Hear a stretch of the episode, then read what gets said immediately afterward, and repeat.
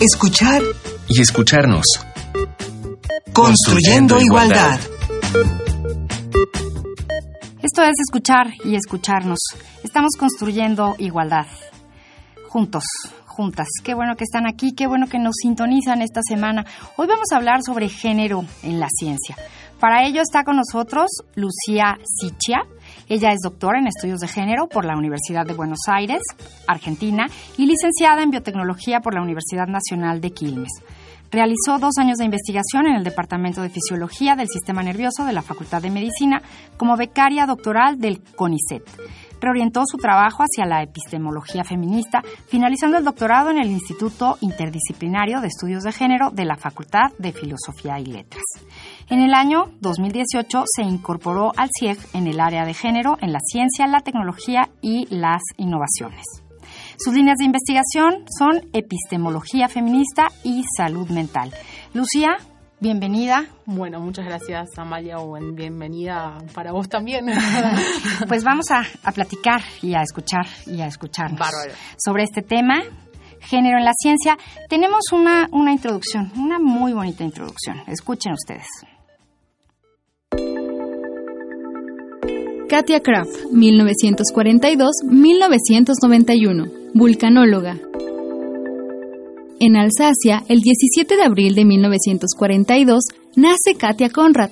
Siempre fue temeraria, curiosa y un poco ruda para los ojos de su madre, así que decide mandarla a estudiar a un colegio de monjas, confiando en que la mansen. Pero este hecho tendrá el efecto contrario. Saldrá de allí armada de auténtica aversión a la autoridad y al oscurantismo. Para ella solo hay una fe, la, ciencia. De adolescente le comunica a sus padres que será vulcanóloga. Para su décimo octavo cumpleaños, sus padres aceptan pagarle un viaje al volcán Etna. Son las mejores vacaciones de su vida. Sus padres le proponen un acuerdo. Estudia algo de chicas y después podrás hacer lo que quieras. Katia le sigue el juego. Se hace maestra, luego profesora de matemáticas, luego de ciencias naturales y después se licencia en química. Está bien. Está bien. Tú ganas.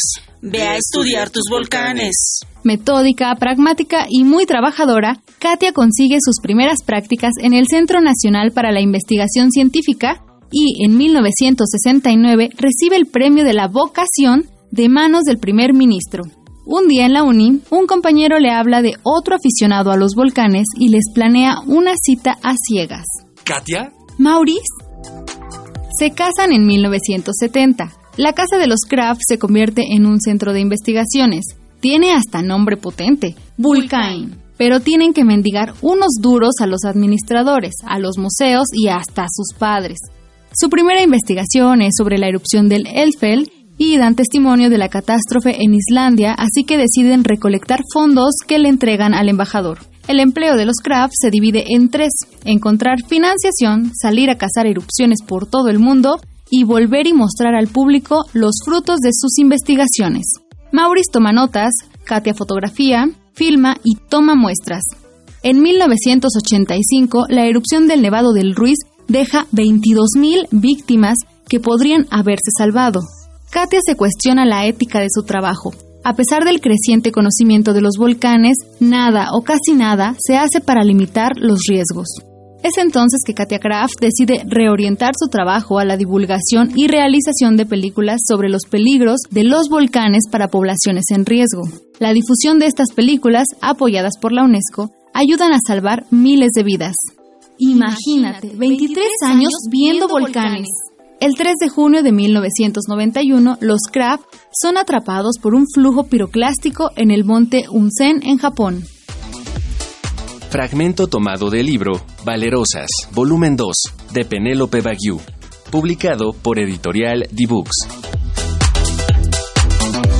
Y pues bueno, Katia Kraft, que nació en 1942, vulcanóloga. Ya escuchamos un poco de su historia. Si quieren saber más, pueden buscar el libro y una serie de libros, por cierto, para niñas y para niños, que tienen que ver ahora con muchísimas mujeres que desconocíamos su trabajo y su trayectoria. Es buen regalo y es buena idea para, para seguir construyendo igualdad. Pues, Lucía, entremos a nuestro tema de hoy. ¿Cuál es la importancia de la participación de las mujeres en la investigación científica? Bueno, esa es una pregunta importante. Creo que en la historia ha demostrado que que la inclusión de mujeres en, en el ámbito científico contribuyó a poder visibilizar sesgos androcéntricos que hasta ese entonces no habían sido cuestionados. Con estos sesgos me refiero a un orden simbólico que favorece los intereses de un tipo de sujeto. Es un varón, varón blanco, occidental, cis y heterosexual. Cis es el prefijo usado para identificar a aquellas personas que no son trans.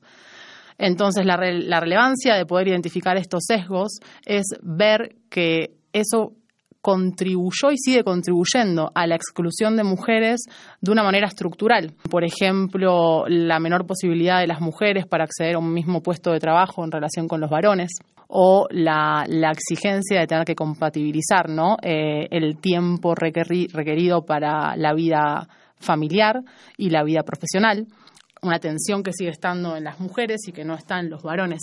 A eso también se le puede sumar los conceptos de techo de cristal y suelo pegajoso. Son conceptos justamente elaborados por mujeres que han analizado estos sesgos en el ámbito científico. Por techo de cristal nos referimos a una barrera simbólica que impide a las mujeres acceder a cargos de mayor jerarquía. Ya no hay una barrera física como hasta el siglo XIX, donde la mujer explícitamente no podía acceder a la universidad Hoy pasa por otros lados, como por ejemplo, como te describí antes, con la incompatibilidad en las exigencias de la vida familiar y la vida profesional. Y el suelo pegajoso justamente es esta cuestión de quedarse en puestos con cierta responsabilidad para poder compatibilizar estas exigencias. Entonces, ha habido siempre mayor oportunidad, mayor posibilidad, mayor espacio para los hombres que para las mujeres en los estudios de la ciencia. Sin duda. Y y aún hoy continúa siendo de esta manera. En América Latina hay muchos esfuerzos, hay redes de ciencia, género y tecnología que visibilizan eh, estas facilidades para los varones y unas formas de discriminación cada vez más sutiles para mujeres. Y estas formas de discriminación sutiles a veces no son de manera lineal en términos de no podés hacerlo, sino de una exigencia que, que implica mayores esfuerzos para, o ante un mismo currículum, tomar al varón y no a la mujer. Entonces son formas de expulsión y de exclusión. Y también una manera sutil es construirnos una subjetividad en la cual pensamos que podemos hacer ciertas cosas y ciertas cosas no y ciertas cosas no, como por ejemplo la orientación a las ciencias exactas eh, y naturales, que en términos internacionales eh, los porcentajes de, ingreso de mujeres en las universidades y después el crecimiento profesional en las que llegan a egresarse en esas carreras es muy bajo y es muy bajo porque en general disciplinas como la física, como ciertas ingenierías y ciertas químicas han sido históricamente formas de exclusión de todo lo asociado a los valores que se consideran femeninos, ¿no? Estos son los sesgos androcéntricos, el desarrollo de un sistema de valores que está jerarquizado y dicotomizado. ¿Por qué? Porque todo lo asociado a lo femenino se considera inferior y dicotómico, porque lo femenino implica ser excluyente respecto de lo masculino. Si soy emocional, seguramente no soy racional. Y una exigencia para hacer estas disciplinas es justamente ser racional, ser objetiva, ser neutral. Entonces es una, una lucha tremenda, pero una lucha que sí están dando las mujeres. Sí. Cuéntanos, eso, eso es muy importante. Bueno, creo que acá tenemos dos líneas. Una, la que te mencionaba antes, que tiene que ver con las cuestiones estructurales. Eh, por ejemplo, en Argentina, el CONICET, que es el ente regulador estatal de ciencia y tecnología, amplió la edad para que las mujeres accedan a las becas. Esto fue sobre todo por una histórica luchadora, que es Dora Barrancos, y porque las mujeres tenían la exigencia de la maternidad justo al mismo tiempo de la exigencia doctoral y postdoctoral. Entonces había que adaptarlo para dar oportunidad. Tal cual, si no se retrasaban en, en las investigaciones y en los estudios. Ese, por ejemplo, es una conquista hecha por las luchas que vienen del feminismo, por fuera y por dentro de la academia, ¿no? Porque también hay una retroalimentación de lo que es el activismo social con la producción académica. Si no, seguimos generando una falsa dicotomía entre activismo y academia. Y esto muestra la confluencia de estas dos dimensiones. O sea, van juntas. Sí, total. No son excluyentes. Y esa es una conquista. Y otra conquista es que a través de estas elaboraciones de conceptos teóricos como techo de cristal, suelo pegajoso, se difunde y se visibiliza y, personas, mujeres que no identificaban ser discriminadas, empiezan a concientizarse de ello, porque ser mujer no implica ser feminista, no implica ser consciente de los sesgos, porque la idea de que funcionen es justamente porque los naturalizamos. Entonces, esta producción teórica proveniente paradójicamente de muchas mujeres de las ciencias de, sociales y, humanidades que han sido siempre consideradas las ciencias blandas, no entre comillas como infravaloradas por las ciencias exactas y naturales tal cual. Entre Sin embargo, son las que habilitaron esta visibilización de los sesgos que se difundió y se expandió hasta las mujeres que hacen específicamente producción de conocimiento en las ciencias exactas y naturales. Y empieza a haber mujeres organizadas en torno a las ingenierías, por ejemplo, en términos de lo universitario, lo que es lo académico y cómo los profesores reproducen linealmente algunos, algunos sesgos misóginos de preguntar por qué las mujeres están acá, hasta incluso en los ámbitos laborales y de empresas, donde son menores las mujeres y donde siempre tienen que dar constancia de su brillantez para justificar su tarea. Cuando los varones hacen lo que hacen en la vida cotidiana, no necesitan resaltar, nadie les cuestiona su éxito en el trabajo y sin embargo son valorados.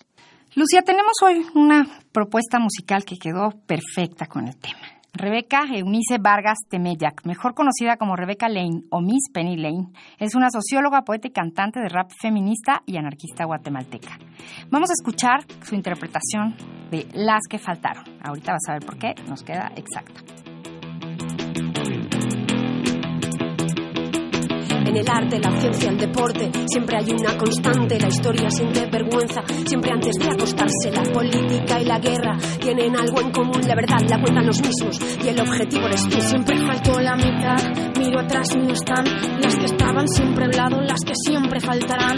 Mujeres que hicieron historia, mujeres murieron sin gloria. Buscar referentes en libros, en la escuela no tienen memoria. Hagan este de Tesalia, la llamaron bruja. Por predecir eclipses, por conocer la luna. Ada Love leyes, matemática y visionaria. Trabajó con los números y los puso en una máquina. Margulis habló sobre la evolución. Chin fue una pirata que comandó una legión. Pamela Linton Travels voló en paraguas. Contra griegos, romanos y egipcios estaba Cleopatra. J.K. Rowling se llama Joan, pero vendió más al esconder su nombre real. Como otras atrás que no se atrevieron a firmar por miedo a. La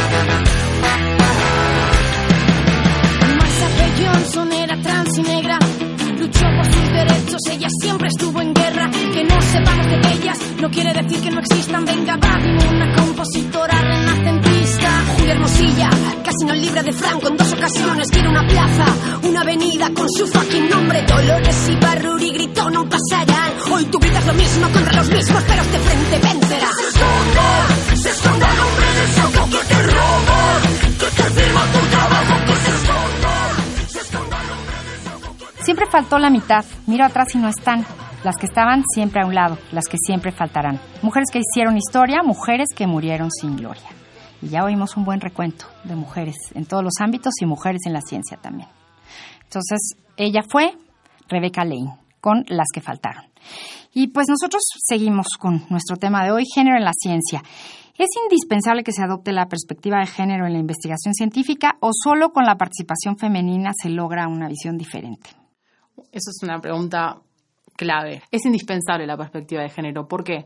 Porque que haya mujeres que hagan ciencia no significa que esas mujeres no reproduzcan los sesgos de los que hablábamos antes. Y por otro lado, que haya varones no implica que esos varones no puedan concientizarse de sus privilegios y que puedan eh, dialogar con mujeres y ceder espacios justamente para romper con esos privilegios. La perspectiva de género entonces es un análisis de las relaciones sexogenéricas que subordinan un tipo de subjetividad, un tipo de persona, ¿no? En este caso la mujer. Entonces, tanto varones como mujeres pueden aplicar la perspectiva de género en la producción de conocimiento científico. Y se está dando así también. Bueno, esa lucha en general hoy la perspectiva de género ya es difícil en términos de que hay mujeres que dicen que no tiene, que no hay discriminación, que a ellas no les pasa, como si fuera algo individual. Y en realidad lo que se está planteando es una condición estructural. Esto que hablábamos antes, condiciones estructurales que hacen que las mujeres tengan menos, o sea, no tengan privilegios, los privilegios que tienen los varones. Entonces ya ampliarlo a todas las mujeres es complejo y a veces dialogar con varones en esos espacios es muy complejo también. Entonces es una lucha que se está dando de a poco, en primera instancia organizándonos las mujeres para empezar a ponerle palabras y politizar las formas que hay de subordinación. ¿Y se puede hablar de una manera diferente de hacer ciencia si eres mujer? Bueno, yo soy partidaria de que no. ¿Por qué? Porque no creo que haya categorías homogéneas, digamos. No, no todas las mujeres son iguales. O sea, ¿qué mujer va a hacer ciencia? ¿Quiénes son las mujeres que llegan a hacer ciencia? Dentro de una categoría mujer tenemos muchos otros ejes identitarios, ¿no? Por ejemplo, no es lo mismo una mujer heterosexual que una mujer lesbiana, no es lo mismo una mujer cis que una mujer trans, una mujer blanca que una mujer negra. En las categorías que tenemos, tenemos relaciones jerárquicas de poder. Entonces, hay procesos que posicionan a las mujeres en distintas posiciones. Entonces, no hay una categoría mujer, una idea de mujer homogénea a partir de la cual producir conocimiento. Entonces yo adscribo una línea de feminismo que habla del conocimiento situado. Donna Haraway es una, es una persona, una feminista, que propuso esta idea de situar quiénes son las personas que investigan, desde dónde están haciendo ciencia, rompiendo con esta idea de objetividad y neutralidad, ¿no? Entonces, por ahí, una, contrapropuesta a esta producción patriarcal de conocimiento es situarlo, no hacer una ciencia de mujeres, porque ¿quiénes son las mujeres? Sino situar el conocimiento y reconocer, que no hay ideas o una forma de describir la realidad por fuera de nosotras y de nosotros, no hay una objetividad. Está encarnado ese conocimiento. Yo observo con valores determinados, con filtros que implican estos valores. Y hoy estos valores son patriarcales. Entonces, para desandar estos valores patriarcales, tenemos que empezar a romper con estas dicotomías razón versus emoción, objetividad versus subjetividad, y empezar a hablar desde las personas que somos, cómo nos categoriza este sistema de valores. Entonces no hay una mujer desde la cual, general universal, desde la cual haga ciencia. ¿Y cuáles serían las contribuciones más importantes de las mujeres en la ciencia? Bueno, esta pregunta es reinteresante porque si tenemos una, una idea de ciencia en relación con las exactas y naturales, parece que las contribuciones tendrían que ser de mujeres que fueron ingenieras, que fueron matemáticas, que son, ¿no? Que fueron y son físicas, que las hay y que son invisibilizadas y hay muchas y las hubo en la historia porque estuvieron, no es que no estuvieron y produjeron conocimiento, hicieron aportes fundamentales y hoy hay toda una línea de feminismo que está visibilizando estas caras. Pero cuando vos me preguntás contribuciones de las mujeres en la ciencia, por lo que te decía antes, me parece que tenemos que empezar a cuestionar el privilegio de las ciencias exactas y naturales como el lugar de ciencia. Cuando hablas de mujeres en ciencia, también hay que pensar en las mujeres que desde las ciencias sociales y humanidades aportaron con producción de conocimiento para que hoy estemos en este programa hablando de esto.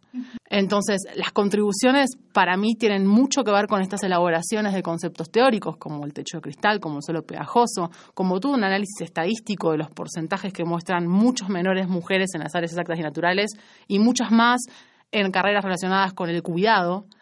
Y estas mujeres hay que visibilizarlas también, porque son mujeres que hacen ciencia, son mujeres científicas, porque si no parece que ser científico científico es un privilegio de las ciencias llamadas duras, entre comillas, ¿no? Porque está asociada a lo masculino. Entonces, si vamos a tener la idea de ciencia y de científicas y científicos, extendámoslas a todas las disciplinas científicas. Sí. Y acá encontramos muchos nombres importantes de mujeres que hicieron y hacen contribuciones en esta dirección por ejemplo, Diana Mafía y Dora Barrancos en Argentina, Ana Buquet en el CIEG, donde yo trabajo. Son personas que visibilizan las desigualdades en el ámbito académico profesional y que son de relevancia para poder, poder politizar estas desigualdades y elaborar prácticas concretas para romper con estas desigualdades. O sea, nos las hacen notar todo el tiempo con sus estudios, con su trabajo y es importante para avanzar. Fundamental. Hoy les tenemos para saber más sobre este tema género en la ciencia, una sugerencia. Tenemos un video, algo que ver al respecto. Históricamente se ha asociado el género masculino a la ciencia. Sin embargo, la presencia femenina ha existido desde la creación del método científico. Desmitifiquemos la nula existencia de las mujeres en las ciencias. Te recomendamos el video La magia de los géneros, cerebros y feminismo. Una charla sobre los sesgos sexistas y androcéntricos que caracterizaron el discurso científico acerca de la diferencia sexual durante todo el siglo XIX. Búscalo en YouTube con el título La magia de los géneros, cerebro y feminismo, de la doctora Lucía Sishia, investigadora del CIEG de la UNAM. Además, esta lectura de los cerebros es jerárquica, porque las habilidades y conductas que están optimizadas en el cerebro masculino son las más valoradas en el mundo androcéntrico. El cerebro del varón está facilitado para la abstracción, el razonamiento, la destreza técnica y la fortaleza. En contraste, el cerebro de la mujer está facilitado para la comunicación, la empatía, la emoción Fíjense que reproducimos constantemente esta lectura de los cerebros en nuestras prácticas. También hay dos conductas más que están asociadas a esta diferenciación cerebral, la identidad de género y la orientación sexual.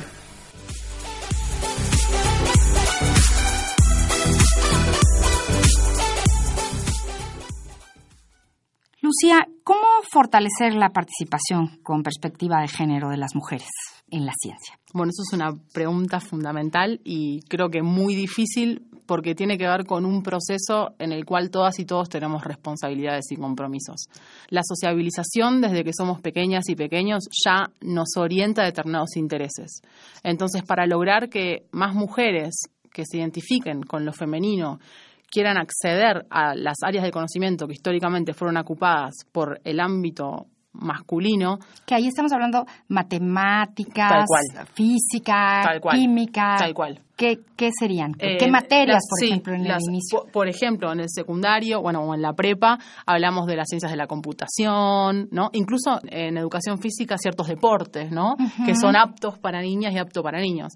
Toda esta división, si ponemos a cuestionarla, pareciera descansar en ideales biológicos, ¿no? Como que hay una cuestión de remitir a lo biológico. De la fuerza, de la violencia. Y de las capacidades, ¿no? Como que lo biológico pareciera determinar mis habilidades cognitivas y conductuales.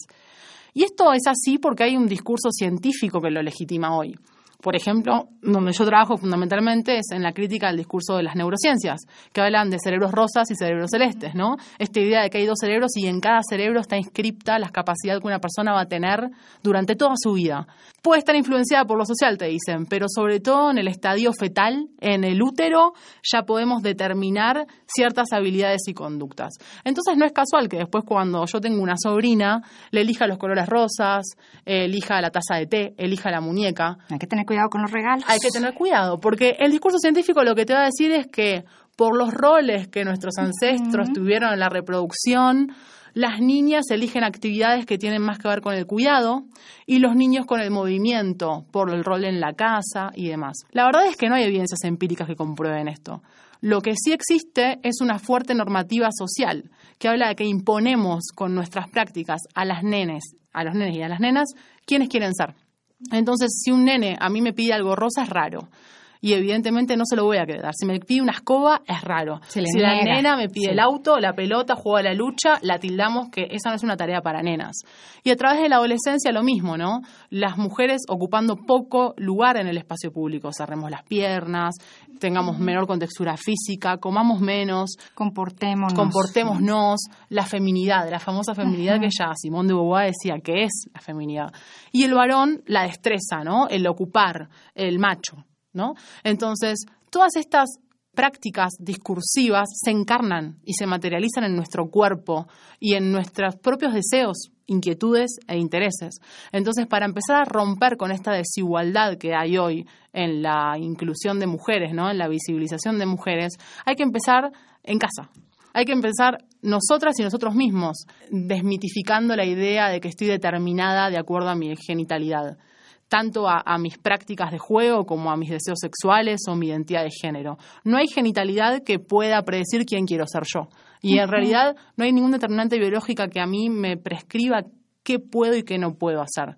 Entonces, empecemos a degenerizar, degenerizar los juegos, degenerizar las actividades, los deportes, los entretenimientos, los deseos. Empecemos a no ponernos etiquetas de género, porque eso lo que hace es ordenarnos en una lectura que es inherentemente jerárquica. Entonces hay que desandar esa lectura jerárquica rompiendo con la dicotomía masculino-femenino, porque no existe. Existe en realidad, sí, en la práctica normativa, y la materializamos, pero no existe en términos naturales, no hay naturaleza, somos personas culturales, y son nuestras prácticas culturales las que crean esta falsa dicotomía masculino-femenino. O sea, que no nos obliguen a ser lo que se dice que tenemos que ser. Total. Que se nos permita Total. decidir, experimentar y, y, buscar. Para terminar nuestro programa, Lucía, espero nos escuche alguna niña, pero si no, nos escuchan padres, madres, abuelos, abuelas, maestros, maestras. ¿Qué, qué hacer? ¿Qué decirle a las niñas o qué no decirle a las niñas? Bueno, sobre todo, ¿no? ¿Qué decirle a las niñas y qué decirle a los niños? Y es que tanto niñas como niños, como hoy estamos eh, identificadas, identificados, podemos hacer, somos capaces de hacer lo que queramos hacer y que disfrutemos aquello que hagamos. Y que intentamos intentemos que niñas y niños puedan encontrar sus propios deseos y no, sobre todo la persona adulta, no juzgar las elecciones de niños y niñas, no prohibir, dejar que jueguen a lo que quieran jugar, que sean lo que quieran ser, que les guste quien les quiera gustar, que elijan cómo se quieren vestir, porque si no terminamos recayendo en la persona adulta como fuente de saber y subestimando el saber y la experiencia de las personas chiquitas. Y no, también esa es una posición que se llama adultocéntrica y que es sacarle autoridad a las personas chicas para saber quiénes quieren ser. Y justamente esta idea viene de lo masculino y lo femenino, porque a lo femenino se le saca esa autoridad. Entonces, rompamos con esta idea, tanto en mujeres adultas en relación con los varones adultos, como en las personas adultas en relación con los niños y las niñas. Yo sé qué quiero para mi cuerpo y para mí y cómo me puedo sentir bien haciendo mis prácticas. Y sé qué quiero hacer en términos de entretenimiento y de actividad para sentirme bien. Entonces, dejemos que los niños y las niñas exploren, prueben y se pueden equivocar, obvio, pero por sobre todo no es determinar, no determinar qué quieren ser y no juzgar, porque la mayor barrera es simbólica y es a través de la gestualidad y de los castigos imponer a las personas que está bien y que está mal. Entonces los niños y las niñas terminan eligiendo aquello ideal que estaría bien, pero no sabemos lo que está bien. Lo que está bien en realidad es una práctica patriarcal y es lo que tenemos que desandar. Lo que está bien es lo que cada quien quiera elegir. Total. probar. Muchísimas gracias. Estuvo con nosotros Lucía Sichia. El programa de hoy fue sobre género en la ciencia. Muchas Muchísimas gracias. gracias. Amalia, un placer. Igualmente. Estuvimos en la coordinación Ana Moreno, en las redes sociales del CIEC Jorge Hernández, en la asistencia de producción Carmen Sumaya y Sharani Ballesteros, en la operación técnica hoy Miguel Ángel Ferrini, en la producción Silvia Cruz Jiménez. Yo soy María Amalia Fernández. Nos escuchamos la próxima semana. Radio UNAM y el Centro de Investigaciones y Estudios de Género presentaron Escuchar y escucharnos. Construyendo Igualdad. thank you